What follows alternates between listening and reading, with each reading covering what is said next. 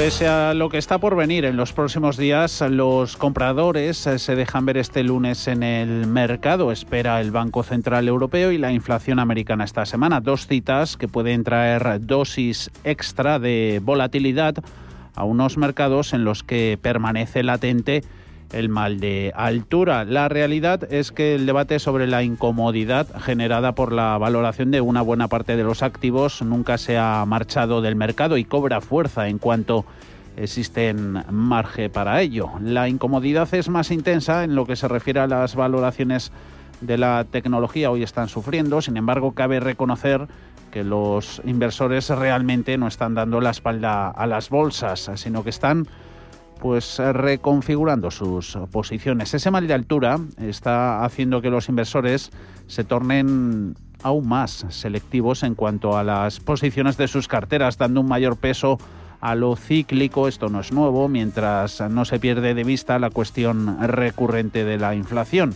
Este último hecho hace que cobre atractivo la liquidez a la espera del devenir de los acontecimientos. Y puede que ayude bien poco la nueva injerencia de Janet Yellen, jefa del Tesoro, en el trabajo de su Banco Central, de la Reserva Federal, dejando caer por segunda vez en poco tiempo que sería bueno para la economía, la de Estados Unidos, tener los tipos de interés más altos. Wall Street habría hace poco más de media hora muchas dudas en los parques estadounidenses, ligeros cambios a la baja para Dow Jones de Industriales, un 0,10%, son apenas 35 puntos, em, ronda los 34.715.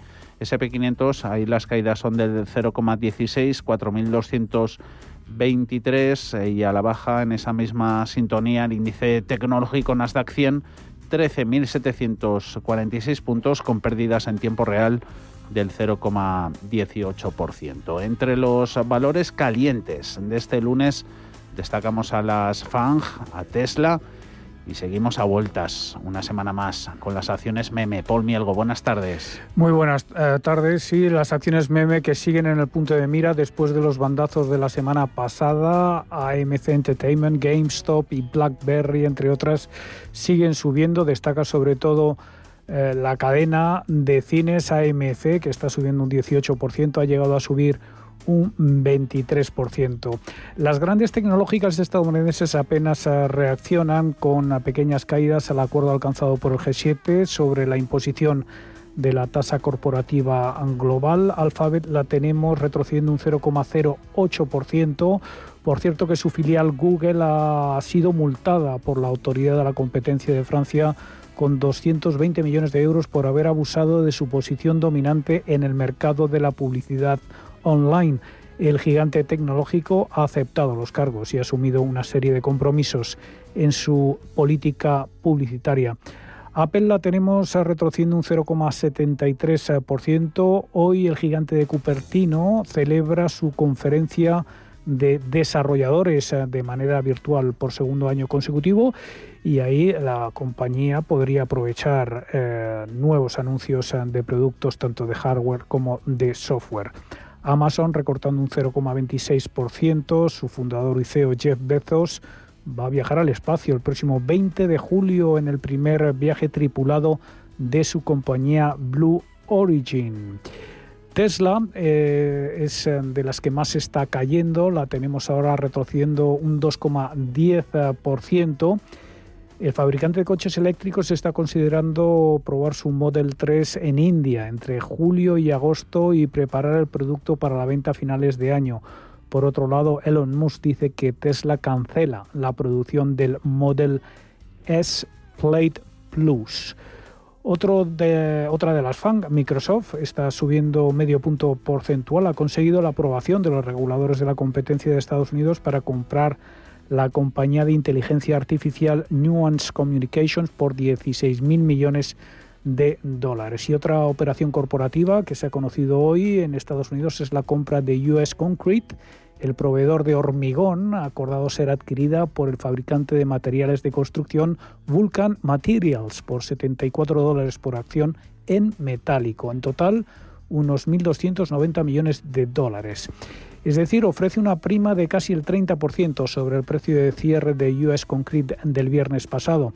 Ahora la acción de esta compañía eh, se está disparando en torno a ese porcentaje un 29,4%. Así que el G7 llega a un acuerdo sobre el impuesto mínimo a nivel mundial y dos días después Jeff Bezos anuncia que deja la Tierra. La semana que arranca está marcada por el dato del IPC de mayo en Estados Unidos, sobre todo tras la referencia de abril que desde entonces ha despertado el fantasma de la inflación y todo ello la secretaria del Tesoro Janet Yellen diciendo que una subida de tipos de interés sería buena para el país. Sí, Yellen ha dicho que los eh, planes de gasto de 4 billones de dólares del presidente Biden deberían eh, llevarse a cabo incluso si provocan una mayor inflación y subidas eh, de tipos. A su regreso de la reunión del G7 en Londres, la secretaria del Tesoro declaraba a Bloomberg que pasar a un entorno de tipos de interés ligeramente más elevados en realidad sería una ventaja desde el punto de vista de la sociedad. We have in recent months seen some inflation. Y Yellen eh, le quita uh, hierro al asunto de la inflación. Dice que los recientes repuntes en los precios son transitorios, insiste. Pero no todo el mundo comparte la visión de Yellen sobre lo benigna que pueda ser la inflación. Incluso Roger Bottle, el fundador de Capital Economics, eh, que hace 25 años anunció la muerte de la inflación, ahora vaticina su resurrección. El jueves eh, se va a publicar en Estados Unidos el índice de precios al consumo de mayo, un dato que podría aclarar esas presiones inflacionistas en la economía estadounidense. Los economistas esperan un repunte del 0,4% el mes pasado, una desaceleración respecto al 0,8% que se registraba en abril y que era el mayor incremento mensual desde 2009. Ese mismo jueves, el dato de IPC estadounidense coincidirá con la reunión del BCE, aunque la retirada de estímulos en Europa se antoja más tardía que al otro lado del Atlántico.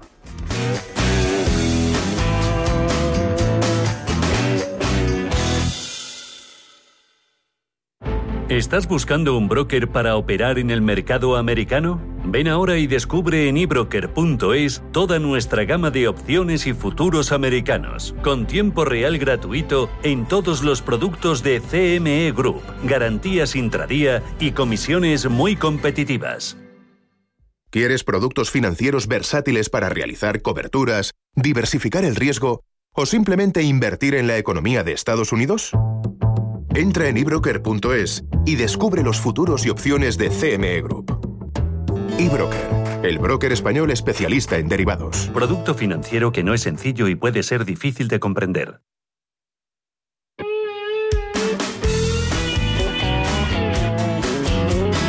La semana pasada no se animó hasta el viernes cuando salió ese empleo americano bueno pero no excelente que consiguió que las bolsas rebotaran con ciertas ganas y así cerraran con saldo semanal ligeramente positivo en términos generales, porque ahora lo sabemos un poquito de sobra, la macroamericana correcta o algo mejor de lo esperado sí empuja a Wall Street, pero la excelente lleva a temer que la Fed deba reducir estímulos enseguida y eso eleve los rendimientos de la deuda, aprecia el dólar y suba un poquito la, la, volatilidad. Vamos con el primer análisis de la tarde. Saludamos a Beatriz Catalán, gestora de Ibercaja Gestión. Muy buenas tardes, Beatriz. Hola, buenas tardes. Europa sigue un poquito más fuerte que bolsas americanas, pero, pero cuesta mucho, ¿no? Moverse sin verse afectado por las idas y venidas de la bolsa americana.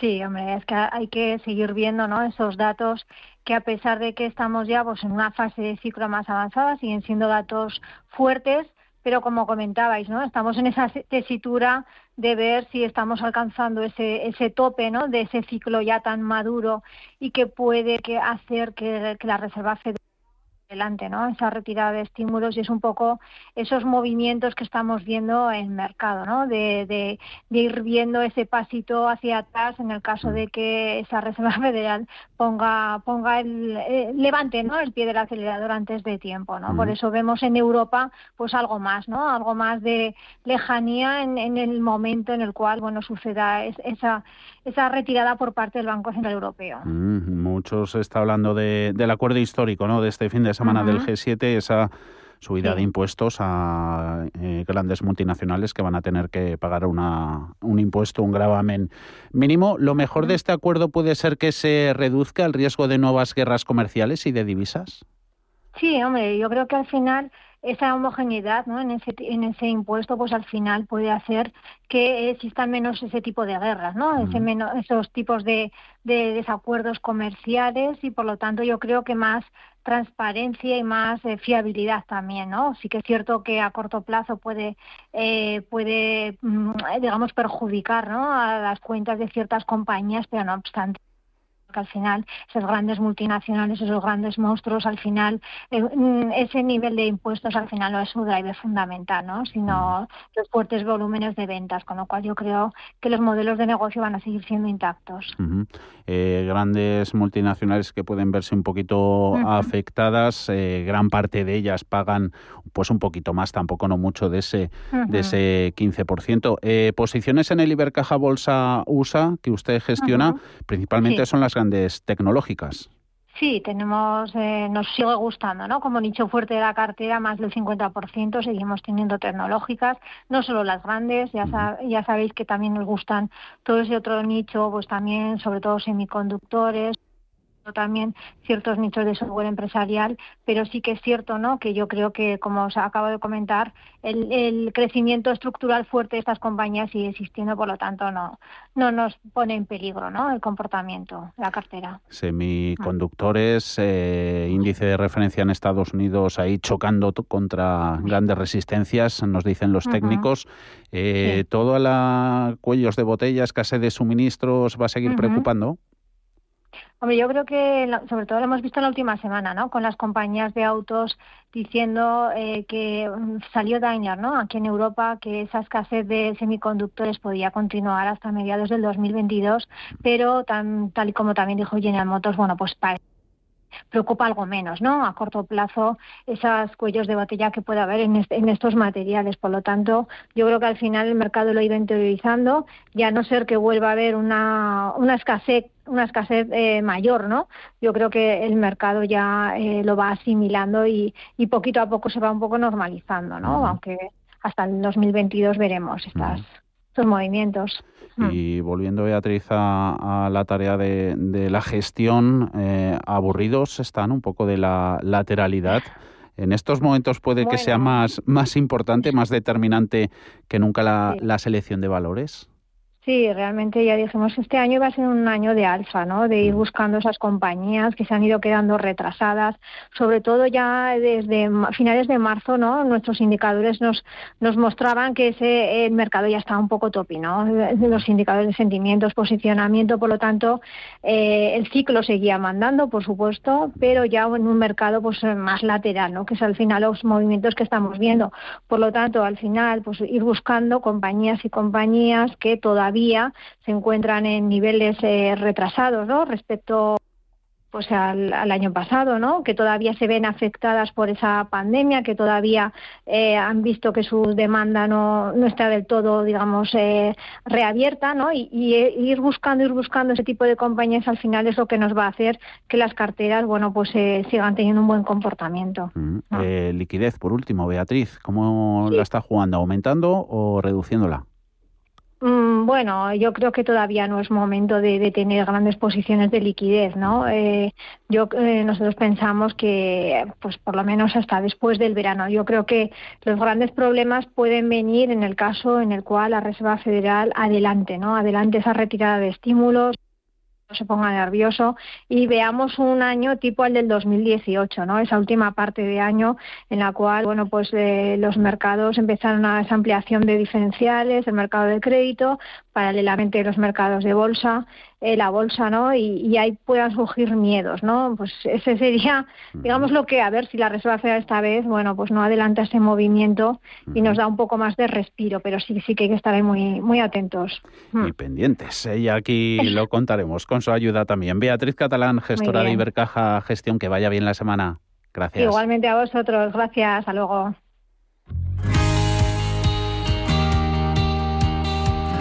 Las auditorías energéticas se tienen que renovar cada cuatro años desde su realización. En NES contamos con amplia experiencia en la realización de auditorías energéticas de diferentes sectores y hemos llevado a cabo más de 2.000 en los últimos cinco años. Saca la máxima rentabilidad de tu auditoría y averigua cómo hacerlo en NES.es.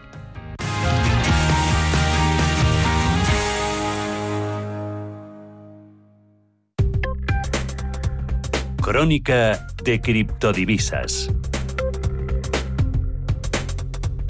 Empiezan la semana, hoy el lunes, con subidas moderaditas para los principales criptoactivos. Bitcoin gana un 0,23% en 36.021, Ethereum un poquito más, en 2,7% en los 2.782. No se termina de animar la cosa, pese a que en Estados Unidos MicroStrategy dice que va a emitir hasta 400 millones eh, más de deuda para comprar más Bitcoin. Protagonista ha sido el fin de semana el Salvador, país que opta por adoptar y aceptar las criptomonedas en su sistema monetario. Ana Ruiz, buenas tardes.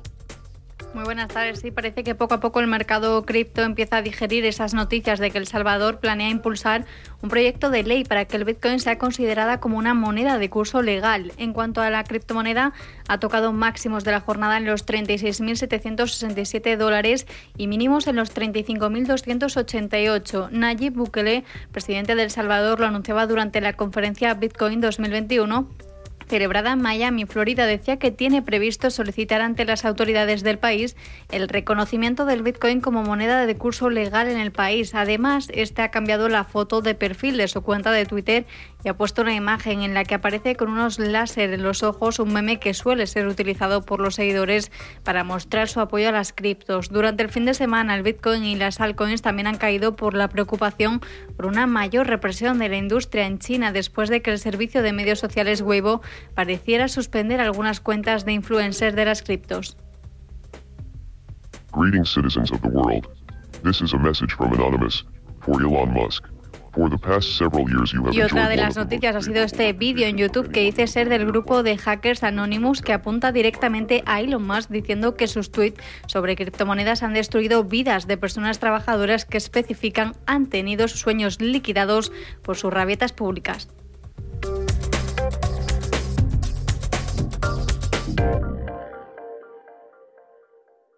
Fondos Dunas Valor. Tres años de crecimiento. Tres años de consistencia. Tres años de compromiso. Tres años aportando valor con nuestra gestión. Contrata la gama de fondos Dunas Valor y descubrirás que nosotros sí cumplimos. Entra en dunascapital.com. Lo celebrarás. En los momentos más difíciles, necesitamos todo tipo de ayuda para lograr un mundo mejor. Juntos estamos atendiendo a más de 4 millones de personas. Marca la X de la Iglesia y la de fines sociales, porque sin pagar más, logramos un mundo mejor por tantos.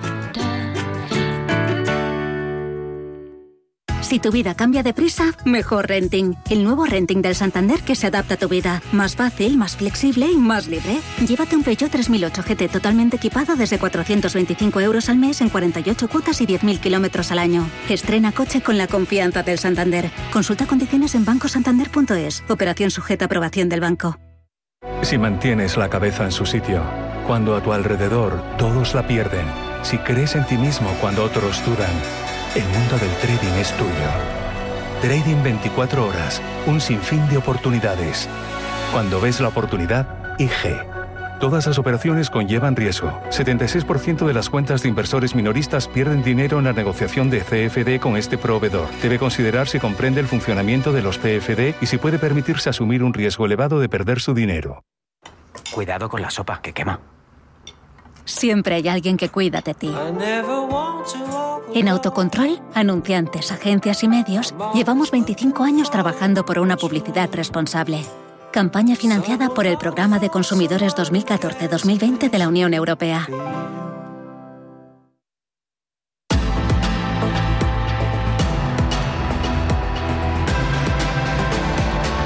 Cierre de mercados con Javier García Viviani. Pues los mercados han iniciado la semana sin grandes eh, referencias. IBEX 35 aprovechando cierta tregua que se le concede para cortar una racha de tres jornadas consecutivas de caídas. Las tres últimas lo hace sobre todo gracias a las subidas de varios de sus eh, pesos pesados, también de Acciona, protagonista del día. Ahora hablaremos de ella con un IBEX 35 que lo tenemos con subidas del 0,85% en 9.165 puntos, muy cerquita de los máximos intradía que han estado en los 9.174 junto al mercado italiano son los dos mejores índices en Europa, luego ya si miramos DAX hay un poquito más de debilidad en bolsa alemana, donde ha habido alguna mala referencia económica en sus fábricas, producción industrial, pedidos a fábrica, 15.712 para el DAX, subiendo solo un 0,12%. Queda poquito más de una hora para que concluya la negociación de este lunes. El cierre de mercados va hasta las 7. Iremos con muchos otros temas.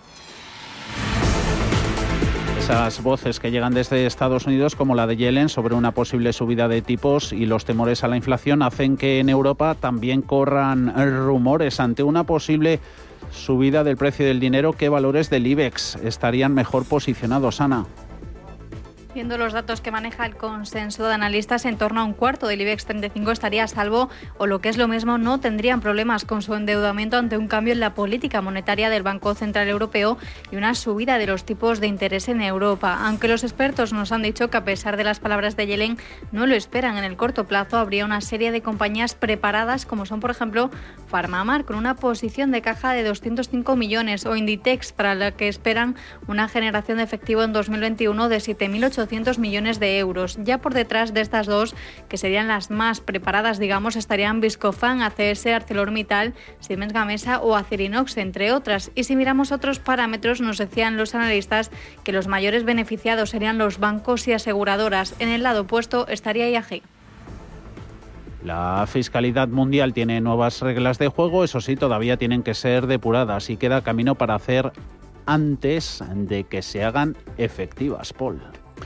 Sí, el G7 respalda la iniciativa de Estados Unidos de acordar eh, un impuesto de sociedades global de al menos el 15% sobre los beneficios obtenidos por las multinacionales en el extranjero. Un pacto histórico firmado este fin de semana en Londres, pero que todavía debe ser refrendado por más países, por el conjunto de la OCDE y eh, todavía se deben definir los detalles.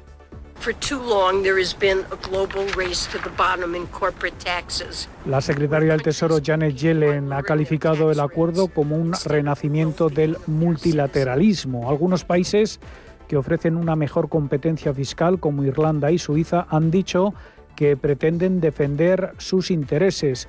Todavía queda un largo camino hasta que el nuevo impuesto corporativo se implemente. Las cuentas de las grandes tecnológicas podrían verse afectadas, aunque Amazon, Facebook y Google ya han dado la bienvenida al histórico acuerdo. 2021 está siendo el año de la vuelta al trabajo en el caso de ciertos sectores que vieron sus negocios completamente cerrados. Hoy tenemos un informe realizado por las empresas TTR y DataSite en el que han concluido que el mercado de fusiones y adquisiciones ha registrado un aumento del 13% este ejercicio en lo que va de él respecto al mismo periodo del año anterior. Pedro Fontaneda, buenas tardes. Buenas tardes. Con los datos hasta mayo vamos a desgranar un poco el mercado de fusiones y adquisiciones de este año. El sector más activo, por ejemplo, ha sido el inmobiliario, seguido por el sector tecnológico. En lo que llevamos de 2001 ha aumentado el mercado de M&A un 13% en el número de transacciones, como decías, pero sube también casi un 18% en el capital inmovilizado. Por tipos de negocio en M&A podemos ver un aumento importante del número de transacciones en capital privado en capital riesgo y en adquisición de activos, pero también una disminución importante en el importe de estos movimientos económicos, exceptuando el de adquisición de activos. Traeremos muchas más cifras sobre las cinco y media de la tarde porque hablaremos directamente con la firma TTR sobre su informe con los que también queremos buscar las causas de estas cifras.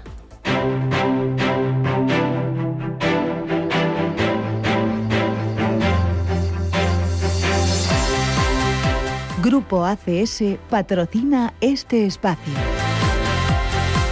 Empuje de pesos pesados en el IBEX, ahí están esas subidas que superan el 2% en Inditex. Esta semana presenta resultados 2,4 Telefónica, BBVA 5 euros con 33, gana un 2,19 y Acciona, que es eh, noticia 137,4. Revalorización para sus títulos del 2,23. En el lado de las pérdidas, 11 valores a estas horas en rojo las que más ceden, Solarias un 3,7, lo mismo que Farmamar, Siemens Gamesa y ArcelorMittal se dejan más de un 1%. Noticias y recomendaciones, Ana. Empezamos por alguna reco porque Jeffries pasa lista entre los bancos del IBEX 35 mientras RBC apuesta por CaixaBank y deja atrás a Inditex. Jeffries señala que el repunte del consumidor sigue siendo una palanca potencial a corto plazo para los volúmenes y además la actividad corporativa, dice, podría recibir más apoyo de los fondos europeos. Banco Santander es el gran castigado por la entidad, no consigue el aprobado a pesar de elevar su precio objetivo desde 2,50 hasta 2,60, el que ha revisado al alza el precio para las acciones de BBVA hasta 6,10 euros desde los 5,90, lo cual implica un potencial alcista en bolsa superior al 16%. Por su parte, Grifols paga dividendo hoy ordinario a cargo de reservas y de 2020 por importe bruto de 0,36 euros por acción y un dividendo complementario a cargo de 2020 por un importe de 0,01 euros el título. En el continuo, Aidans Homes prevé que una de cada cuatro de sus viviendas sea industrializada a partir de 2023 y OHL se desploma durante la jornada a pesar de que Bestinver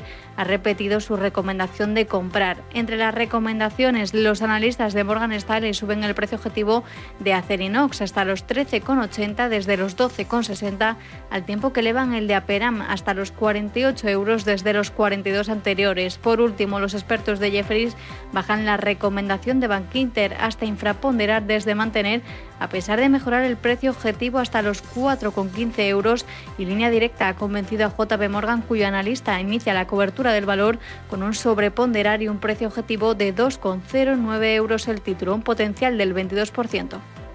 Grupo ACS, líder en el desarrollo de infraestructuras y servicios, les ha ofrecido este espacio. Y a eso de las seis y cuarto de la tarde, como es lunes, vamos a tener consultorio de fondos de inversión. Siempre arrancamos la semana con los consejos y asesoramiento de José María Luna, de Luna y Sevilla, asesores patrimoniales. 91 533 18 51 o 609 22 47 16 para las notas de voz y WhatsApp. El suelo se mueve bajo nuestros pies y parece que no hay otra salida. De lunes a jueves, consultorio de bolsa y fondos de inversión en cierre de mercados. Con Javier García Viviani, Radio Intereconomía.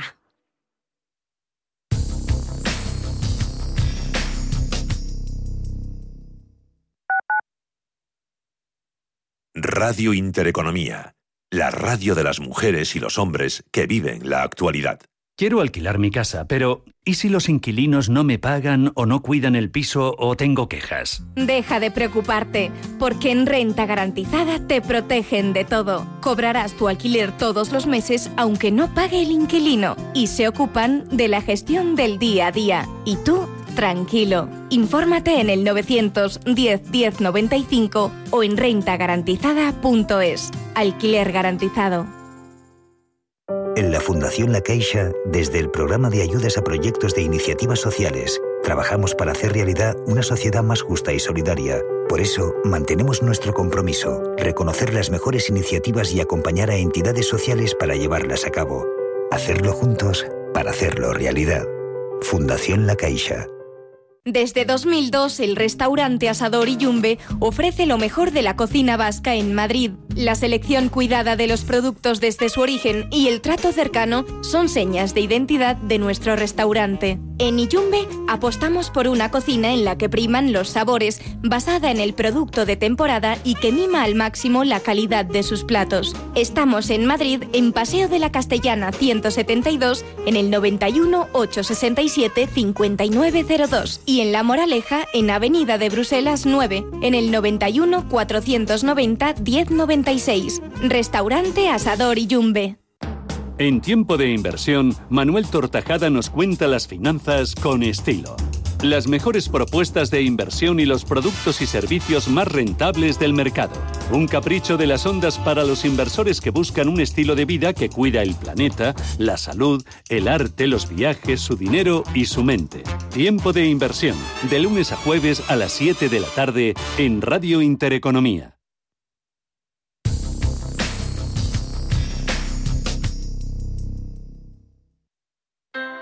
Low interest rates are a symptom of a weak economy. The longer the uncertainty uh, lasts, the costlier it will be for the economy. The output is stronger, a fatigue uh, on, on the shoulders of people. Expansión y ciclo. Cierre de mercados.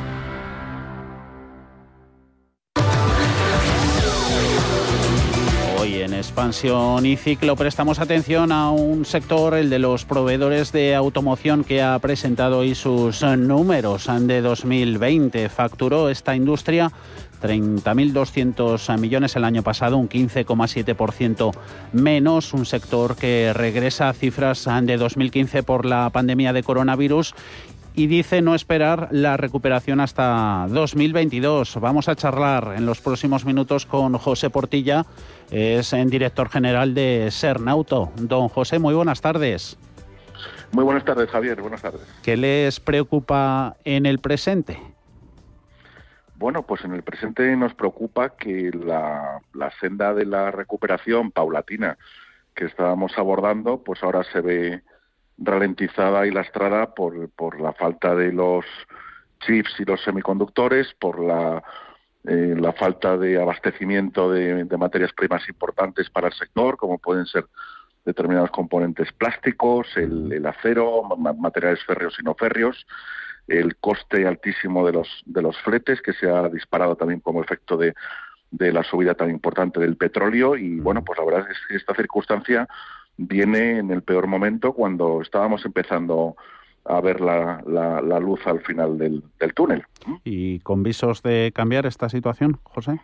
Pues nosotros creemos que, sobre todo por la parte de los semiconductores, que son unos componentes eh, pues que se fabrican prácticamente en su totalidad en, Asia mm. y no habiendo esas capacidades para hacerlo en, Europa, probablemente en el corto ni en el medio plazo, pues eh, esta situación se puede prolongar hasta principios del 2022. En cuanto al abastecimiento de las otras materias primas, vamos a ver si el mercado se va colocando progresivamente y, puede ir llegando más, eh, más acero o por menos que se pueda que se pueda importar. Nosotros, mientras tanto, pues eh, nos centraremos en, en seguir invirtiendo en, en I más de más I, sobre todo en la, en la I pequeña, en la I de innovación, que es la palanca fundamental que nos da esa diferenciación tecnológica y esa ventaja competitiva para que los decisores de los fabricantes de vehículos, que son nuestros clientes, pues decidan colocar y asignar tanto los modelos como los componentes al mercado español.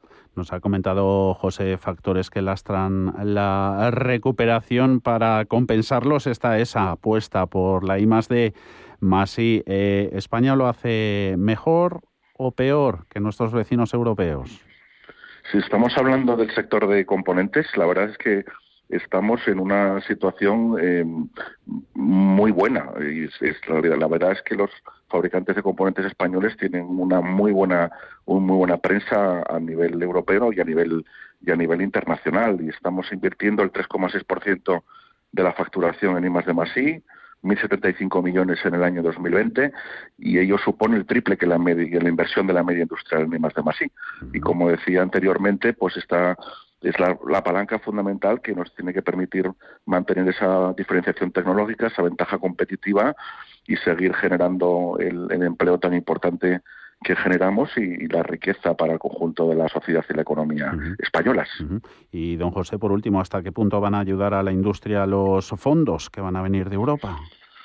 Pues entendemos que va a constituir un empuje muy importante. Nosotros desde Sernauto coordinamos la plataforma tecnológica de innovación, M2F, eh, donde hemos identificado una serie de proyectos tractores colaborativos de interés común, de donde cuelgan unas manifestaciones de interés o unos proyectos muy interesantes. En algunos de ellos participan más de más de 100 entidades y sobre todo lo que entendemos es que, que van a dar un, un, empuje y que tiene que llegar a toda la cadena de valor de la, de, la, de la de la automoción, porque estamos hablando de apoyar el desarrollo de, un ecosistema que está vinculado al vehículo eléctrico, a las baterías, al hidrógeno y, bueno, también a otras tecnologías de, propulsión, aunque el PERTE de automoción, como ustedes saben, pues está mucho más centrado en el vehículo eléctrico. Esperamos estos fondos empiecen o puedan empezar a llegar lo más pronto posible. Las previsiones que tenemos es que sea eh, a principios del, cuarto trimestre, una vez que haya pasado los trámites del, del, eh, del, del, Consejo de Ministros, del registro debido y que luego pues ya vayan viniendo las diferentes convocatorias. Pero bueno, estaremos muy atentos porque son una oportunidad única que tenemos que utilizar de forma inteligente y, y efectiva. Seguro, seguro. Que por último han reclamado hoy un nuevo plan Renove. Bueno, es algo que venimos eh, demandando no solamente el sector de componentes, sino también los concesionarios, tanto los oficiales como los no oficiales de, que representan Faconauto y Gambán, y así como la patronal de los fabricantes de, vehículos. Eh, tenemos en España, con 12,7 años de antigüedad, junto con Grecia, el parque automovilístico más envejecido. Cuando había un renove puesto en marcha con dotación económica eh, suficiente, incluyendo para los vehículos de de combustión diésel y gasolina se estaban retirando entre 400 y 500 mil vehículos del parque eh, español, los más contaminantes, lo cual por un lado permitía eh, el impacto directo sobre el medio ambiente de manera positiva y en segundo lugar pues obviamente activar el mercado y, que se pudieran vender más, más vehículos. Por lo tanto, es una petición que estas asociaciones seguiremos eh, haciendo al, al, al, gobierno porque entendemos que que tiene un beneficio eh, directo sobre el medio ambiente, sobre el mercado y además también, no lo olvidemos, sobre las arcas del Estado. Desde luego, pues que sus demandas lleguen a buen puerto y que lleguen a los puertos españoles todas las, las piezas que esta industria clave, estratégica para la economía y para la sociedad necesita para seguir fabricando. José Portilla, director general de Sernauto, gracias, hasta la próxima. Gracias, un saludo. Gracias, un placer, hasta pronto, adiós, adiós. Cierre de mercados. La actualidad en tiempo real. En Intereconomía, la tertulia de cierre de mercados. CaixaBank patrocina este espacio. Tiempo de tertulia, iremos casi casi hasta las 5 de la tarde. Están con nosotros este lunes José Ramón Pin, profesor del IES. ¿Cómo empieza la semana? José Ramón, muy buenas. Pues estoy en el AVE yéndome a Barcelona, o sea que... Mm, bien. Viajas más a Barcelona casi que el presidente del gobierno. Bueno, eso no, es difícil, por lo que se ve. Aunque va a tener que viajar mucho, por lo que también hemos, visto, hemos oído. Este mes tenía... No sé si... Sí. Sí. Este no sé si eso le va a dar buenos resultados, pero bueno. Bueno, bueno. José Ignacio. Por lo menos que vaya a ver la Sagrada Familia. Que merece la pena, que merece la pena. José Ignacio Gutiérrez, vicesecretario general de la Confederación de Cuadros y Profesionales. ¿Tú andas por Madrid o también moviéndote? Yo, ando por Madrid y con mucha envidia de José Ramón, porque a mí me encanta la ciudad de Barcelona ¿eh? y disfruto cuando, cuando estoy allá, ¿eh? aunque sea por motivos de trabajo. Y ahora ya que pertenecemos a CaixaBank, posiblemente sea más habitual incluso. Cierto, cierto, cierto. bueno. Oye, que eh, llevamos hablando desde el sábado con esa decisión histórica del, del G7, mm, pues no sé si os habrá sorprendido, ¿no? Esa mm, pasmosa, ¿no? Facilidad que tienen para ponerse de acuerdo los líderes internacionales en subir impuestos, pero nunca hay acuerdo para bajarlos, amigo. José Ramón. Lo que, lo que pasa es que eso es un acuerdo, digamos que es más bien cara a la, a la galería, porque realmente eh, lo que tratan las, digamos, naciones más desarrolladas, los estados más desarrollados, es que no haya dumping fiscal por parte de las empresas y que eh, como los eh, estados mantengan alta el tipo de impuestos sobre sociedades, pues no se trasladen a otros sitios. Pero en el G7 que yo sepa, por ejemplo, no está Singapur, en el G7 que yo sepa no está Irlanda, en el que, que yo sepa, no es. tampoco. Luxemburgo, o sea, que, que, vamos, ellos pueden decidir lo que quieran, pero los demás decidirán lo que les dé la gana. O sea, que a mí me parece que no, eso, eso es simplemente un estado de galería, porque hay una, digamos, eh, eh, teoría teoría de que eh, las diferencias fiscales son diferencias, digamos, de alguna forma de competencia desleal, lo cual no es verdad no es verdad. Lo que, porque claro, el, eh, lo que compite son las naciones también. Y si bajan sus impuestos, lo que hacen es que sus costes son menores y por tanto compiten mejor a nivel internacional. ¿Por qué tiene, tiene Irlanda que poner los mismos impuestos que Estados Unidos? A lo mejor. Porque, o sea, que, que las empresas que se sitúan en Irlanda por no pagar los impuestos en Estados Unidos, ¿por qué se tienen que ir a Estados Unidos? No, yo creo que esto es un, una, una digamos, eh, defensa absolutamente absurda de los países desarrollados. Mm. Y los países subdesarrollados, como sabemos, tienen que utilizar, y, o, no, o no tan desarrollados como Luxemburgo e Irlanda, tienen que utilizar sus medidas para atraer las empresas y crear puestos de trabajo para ellos y tener impuestos para sus estados. Porque aunque Irlanda reduce el tipo de interés para las empresas, resulta que luego cobran mucho más porque hay muchas más empresas. Yo creo que es así, o sea, es simplemente una medida absurda desde el punto de vista propagandístico. José Ignacio. No sé lo que pensará José Ignacio. Yo, discrepo hoy con, con, José Ramón, discrepo un poco. Vamos a ver, aquí lo que se busca en realidad es eh, cambiar el contexto de la tributación de las grandes empresas, es decir, relacionar eh, lo que es el beneficio con el lugar de tributación. Ese parece ser que es el objetivo final. Hemos dado este primer paso, que es homologar un mínimo del impuesto de sociedades, eh, lo cual, a ver, eh, Irlanda en este momento tributa el 12,5, eh, tampoco hay mucha diferencia. Es el país, y ahí sí es cierto, y José Ramón tiene toda la razón, que más recauda por el impuesto de sociedades, pero aquí lo que se está buscando también es que al final las grandes las grandes empresas coticen allá donde generen los beneficios ¿eh? y eh, buscar un mínimo de esa cotización en esos países, ¿no? Y forzar a esa, a esa eh, tributación en los países donde genera el beneficio. Ese es el, gran objetivo y el mínimo de tributación va a ser un 15%. Entonces estamos Pero cambiando el concepto de tributación. Estamos Pero eso no tiene nada que ver con, ese mínimo. ¿eh? O sea, la tasa Google y, y otras tasas como estas, que son que sirve para la que tú dices, esas tasas precisamente se van a quitar precisamente por ese 15%. O sea que yo creo que también hay que tener en cuenta que estas grandes empresas tampoco son tontas y habrán hecho el lobby correspondiente para que los estados digan, no, vamos a cobrar el 15%, porque si es un tema de imagen solamente.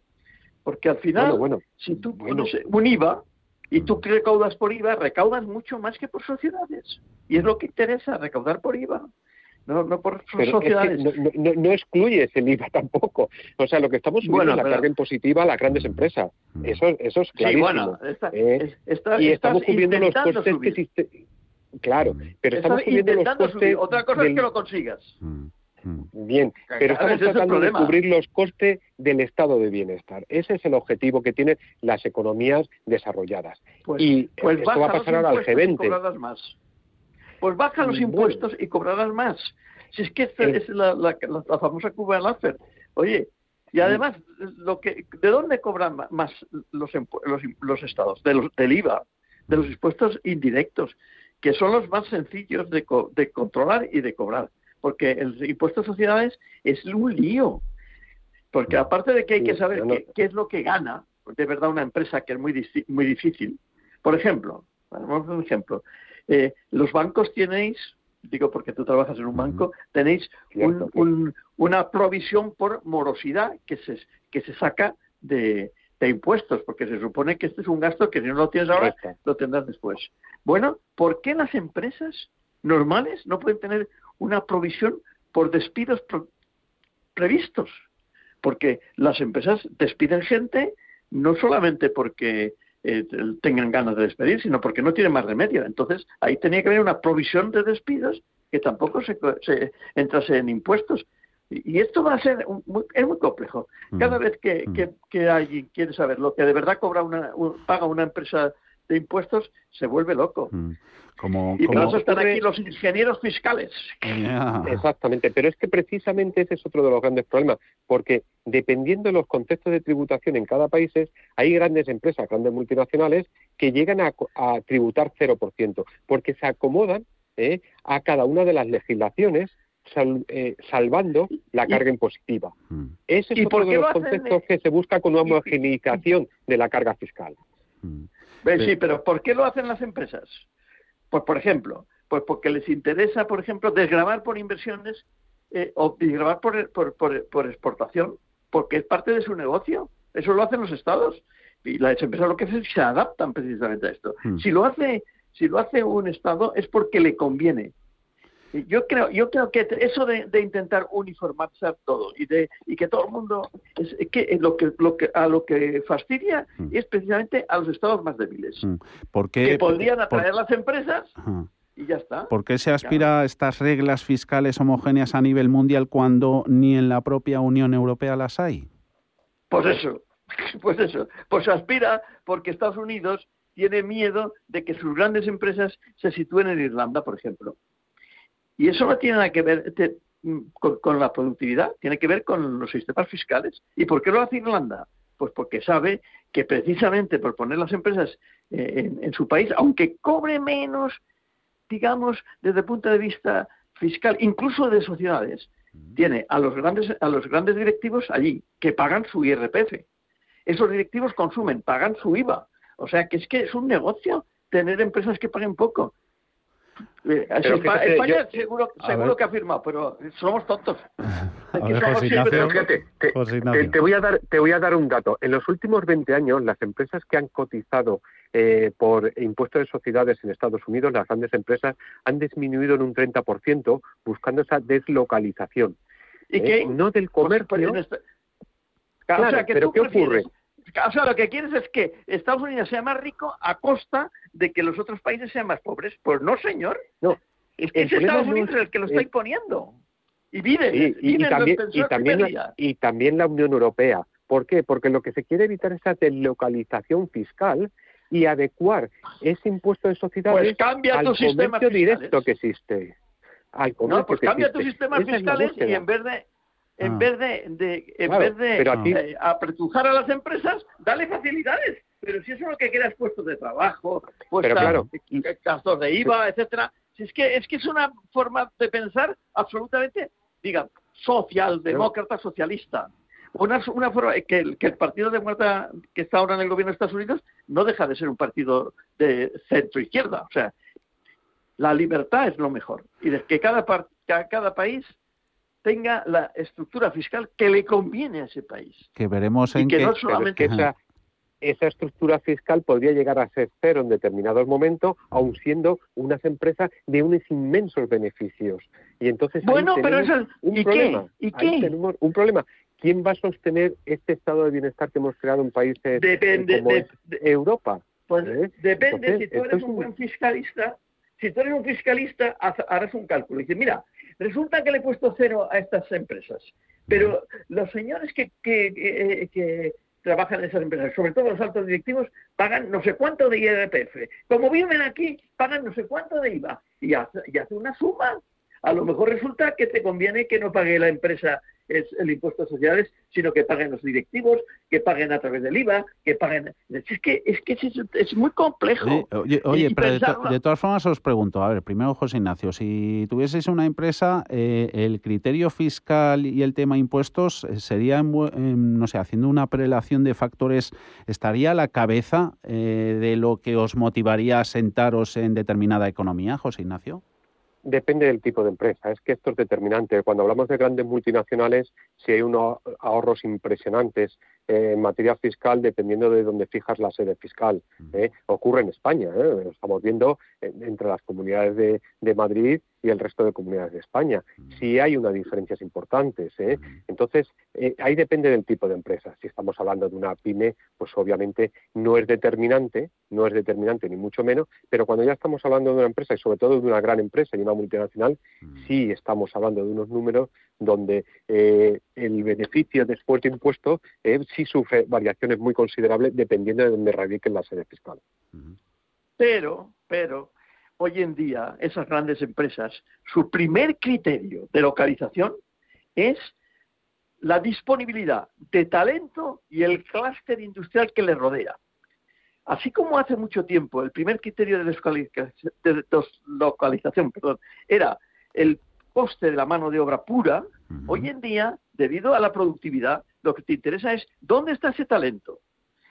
¿Qué hace ese talento? ¿Cómo, cómo el, el, clúster industrial o el clúster empresarial en el que, está, eh, que me voy a colocar me va a facilitar la obtención de ese talento? Y eso es el primer criterio. Y el criterio fiscal sería un criterio segundo, tercero, pero que también te ayuda. Ahora, en países como Irlanda o España, que tienen disponibilidad de talento, oye, podemos atraer las empresas ofreciéndoles ayudas fiscales. Oiga, es que Estados Unidos quiere ponerme el 15%. Oiga, pues que lo baje Estados Unidos. ¿Que a mí qué me dice? ¿Por qué? Porque lo que quiere es que sus empresas importantes no se vengan a, España, a Irlanda, a no sé dónde. Bueno, y entonces, ¿qué ocurre además? Que, claro, Uganda jamás tendrá una, porque ni tiene talento, ni tiene, ni tiene ventajas fiscales. Oye, que, es que estamos en un mercado no estamos, si, somos capitalistas, o si estamos en, una, sociedad capitalista, seamos consecuentes, no seamos socialdemócratas, que es lo que somos en realidad, y por eso tampoco se desarrolla tanto la empresa, la emprendeduría. Oye, en, en el Silicon Valley la gente emprende y paga impuestos. ¿Por qué? Porque ahí hay talento y ganan mucho más dinero. Y luego con el tiempo a lo mejor se deslocalizan. Bendita deslocalización que hace que paguen más impuestos o, que trasladen sus su centros de producción a sitios como España. Que esto, caballeros, va a dar mucho de sí. Se me ha quedado, me he quedado con ganas de hablar además con vosotros de, talento, de un informe que hoy nos ha llamado la atención, como los titulados universitarios dejan de ser los más demandados en las ofertas de empleo, los titulados NFP, que están presentes en el 41% de las ofertas publicadas frente al 34% de los candidatos con carrera universitaria. Tiempo habrá para lo uno y para lo otro. Es que es lógico, porque las empresas son piramidales, es decir, hay mucho más puestos de trabajo debajo que arriba. Nos, lo contáis otro día, José Ramón Pin. Buen viaje, José Ignacio Gutiérrez. Buena semana para los dos también. Un placer, un, saludo a todos. CaixaBank ha patrocinado este espacio.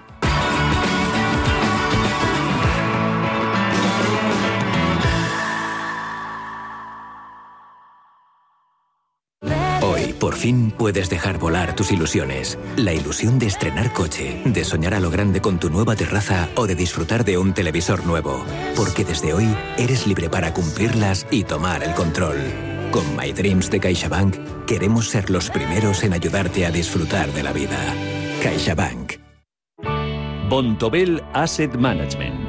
Calidad suiza con el objetivo de obtener rendimientos superiores a largo plazo. En Bontobel Asset Management siempre estamos a la vanguardia de las inversiones activas en bonos y acciones. Para más información, entre en nuestra página web bontobel.com barra am. Bontobel Asset Management, su especialista global en fondos de inversión. Tranquilidad es el sonido del mar. Tranquilidad es invertir al tiempo que ahorras, diversificas y proteges tu inversión. Tranquilidad es invertir en oro con Degusa. Infórmate en el 9119 82900. Degusa Oro. Es tranquilidad. ¿Te ha traído un jamón? Un jamón no. Un jamón legado ibérico de El Pozo. Delicioso. Intenso. Un jamón de veteado y brillo generoso con matices a frutos secos. Este sí que sabe. Legado ibérico de El Pozo. Siempre sale. Bueno, no. Buenísimo. Y si lo prefieres ya lo tienes cortado en lasca. Si mantienes la cabeza en su sitio, cuando a tu alrededor todos la pierden, si crees en ti mismo cuando otros dudan, el mundo del trading es tuyo. Trading 24 horas, un sinfín de oportunidades. Cuando ves la oportunidad, IG. Todas las operaciones conllevan riesgo. 76% de las cuentas de inversores minoristas pierden dinero en la negociación de CFD con este proveedor. Debe considerar si comprende el funcionamiento de los CFD y si puede permitirse asumir un riesgo elevado de perder su dinero. Hola, soy Susana Criado y te espero cada día en Radio Intereconomía de 7 a 12 de la mañana en Capital Intereconomía. Analizamos la actualidad económica con rigor y profesionalidad. Di que nos escuchas.